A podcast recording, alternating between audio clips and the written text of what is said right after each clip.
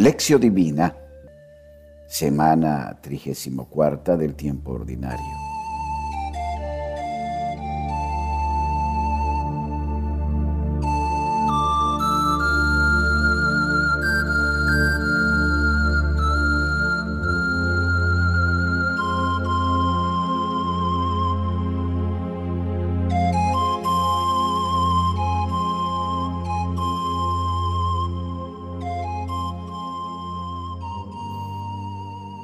Inicial. Oratio.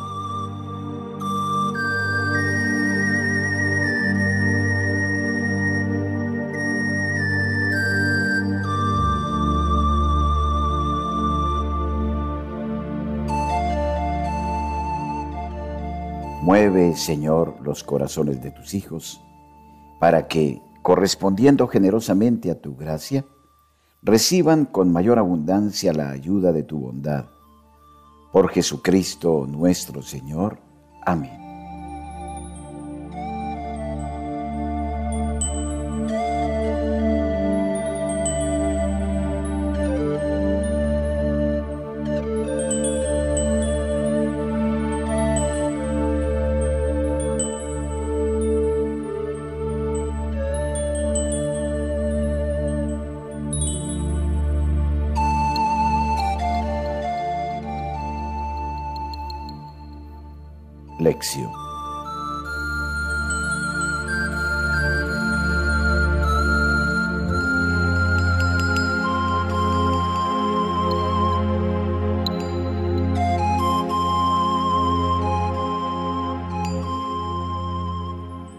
Proclamación del Santo Evangelio según San Lucas, capítulo 21, versículos 29 a 33 les añadió una parábola. Mirad la higuera y todos los demás árboles. Cuando veis que echan brotes, sabéis que el verano está ya cerca. Así también vosotros, cuando veáis que suceden estas cosas, sabed que el reino de Dios está cerca. Yo os aseguro que no pasará esta generación hasta que todo esto suceda el cielo y la tierra pasarán, pero mis palabras no pasarán. Palabra del Señor.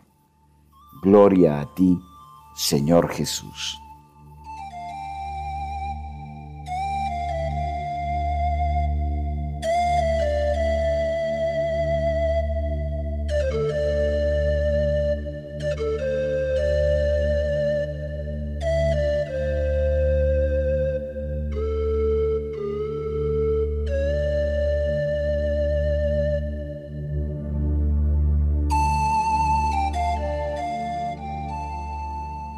Reflexión.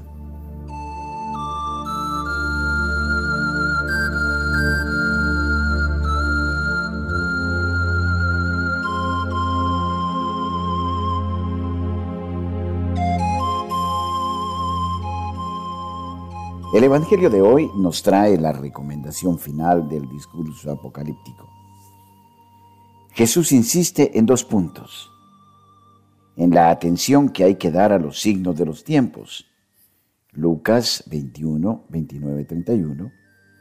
Y en la esperanza fundada en la firmeza de la palabra de Jesús, que expulsa el miedo y la desesperanza. Lucas 21, 32 al 33.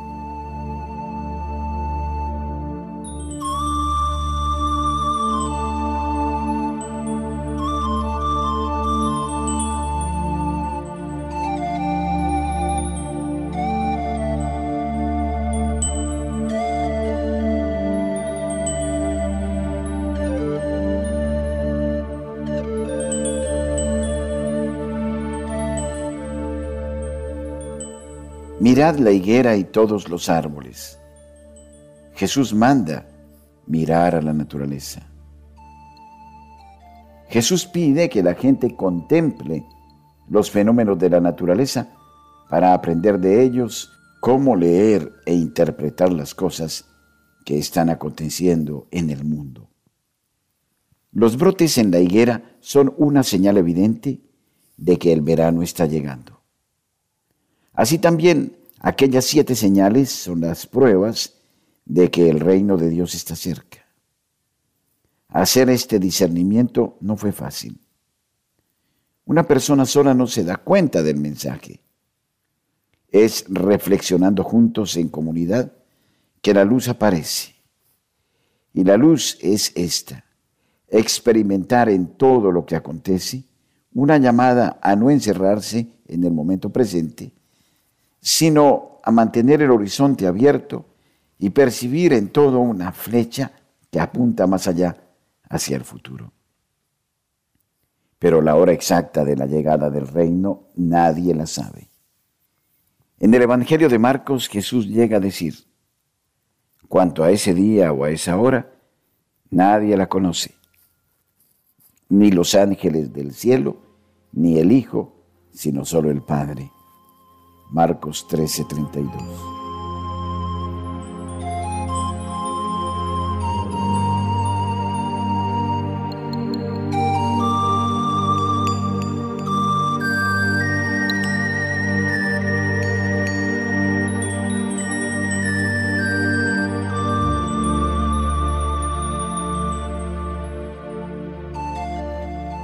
Yo os aseguro que no pasará esta generación hasta que todo suceda.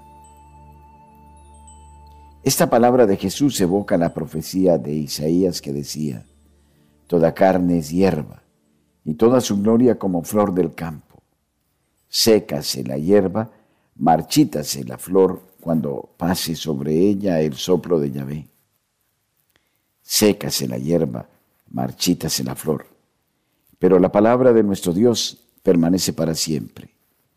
Isaías 40, 7 al 8. La palabra de Jesús es la fuente de nuestra esperanza. Lo que dice acaecerá. Hoy mucha gente vive preocupada con el fin del mundo. Algunos se basan en una lectura errada y fundamentalista del Apocalipsis de Juan y llegan a calcular la fecha exacta del fin del mundo.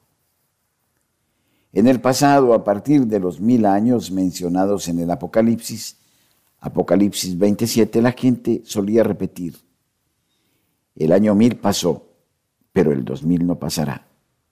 Por esto, en la medida en que se iba acercando el año 2000, muchos quedaban preocupados. Hubo hasta gente que, angustiada con la llegada del fin del mundo, llegó a suicidarse. Pero en el año 2000 no pasó nada y nada aconteció. El fin del mundo no llegó.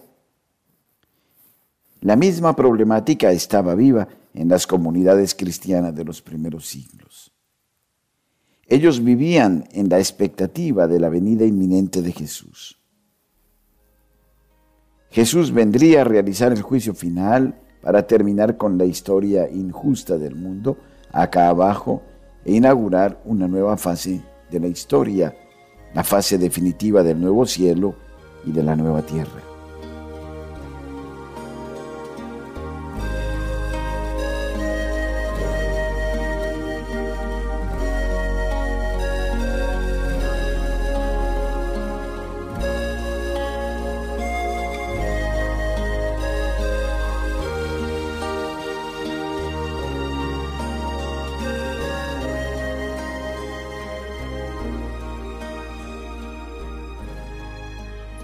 Pensaban que esto ocurriría dentro de una o dos generaciones. Mucha gente estaría con vida todavía cuando Jesús iba a aparecer glorioso en el cielo. Y había hasta personas que habían dejado de trabajar porque pensaban que la venida fuera cosa de pocos días o de semanas. Así pensaban. Pero hasta ahora la venida de Jesús todavía no ha ocurrido. ¿Cómo entender esta demora?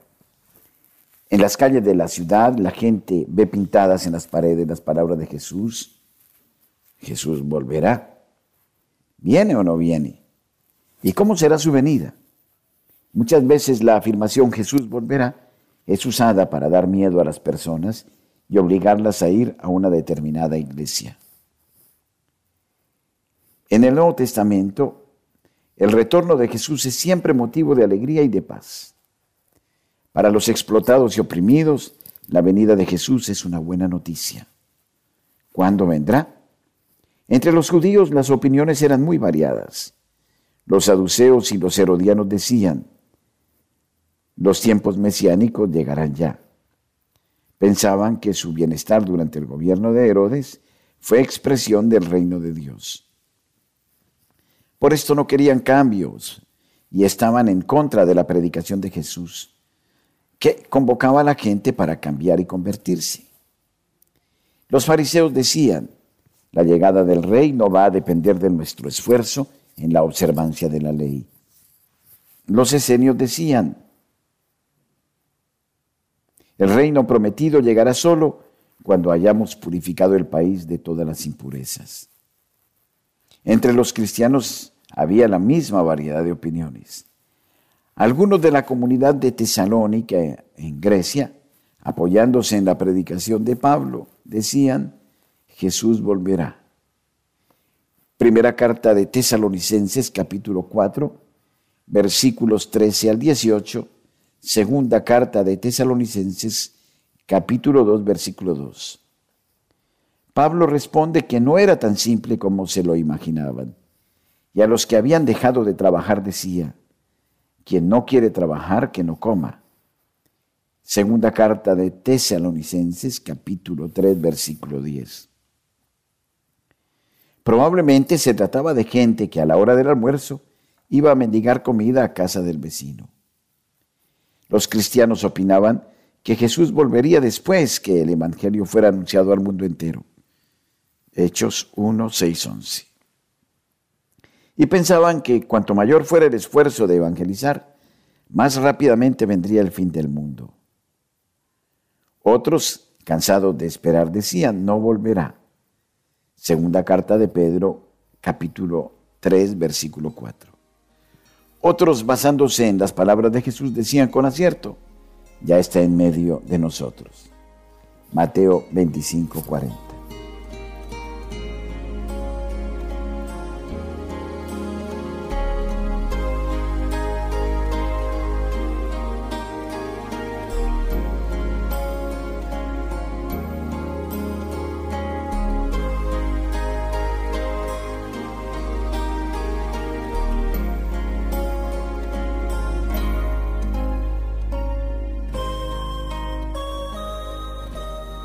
Hoy pasa lo mismo.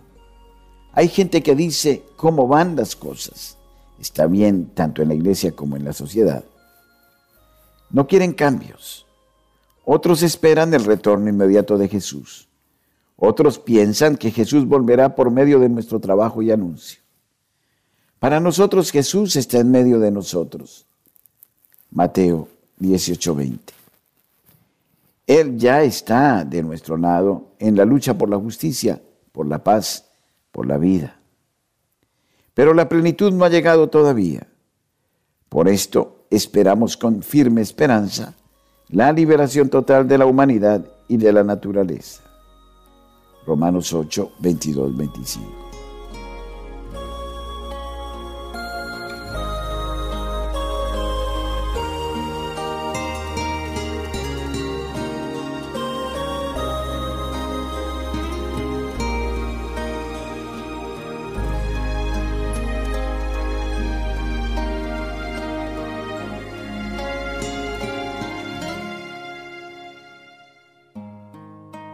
Reflexión personal.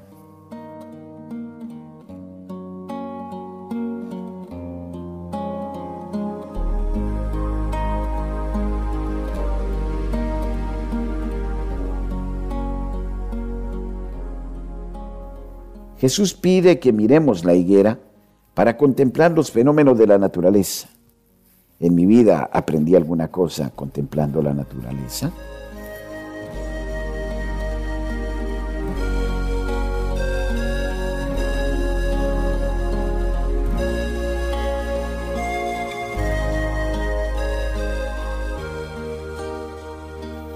Jesús dijo, el cielo y la tierra pasarán, pero mi palabra no pasará. ¿Cómo encarno estas palabras de Jesús en mi vida?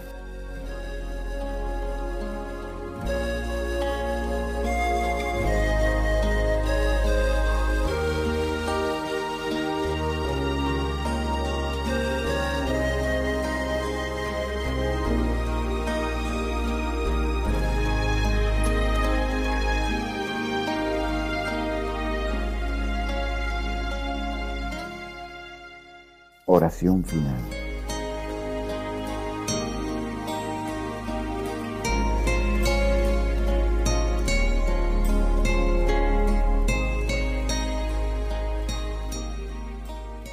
Señor, dichosos los que moran en tu casa y pueden alabarte siempre. Dichoso el que saca de ti fuerzas cuando piensa en las subidas. Salmo 84, versículos 5 al 6.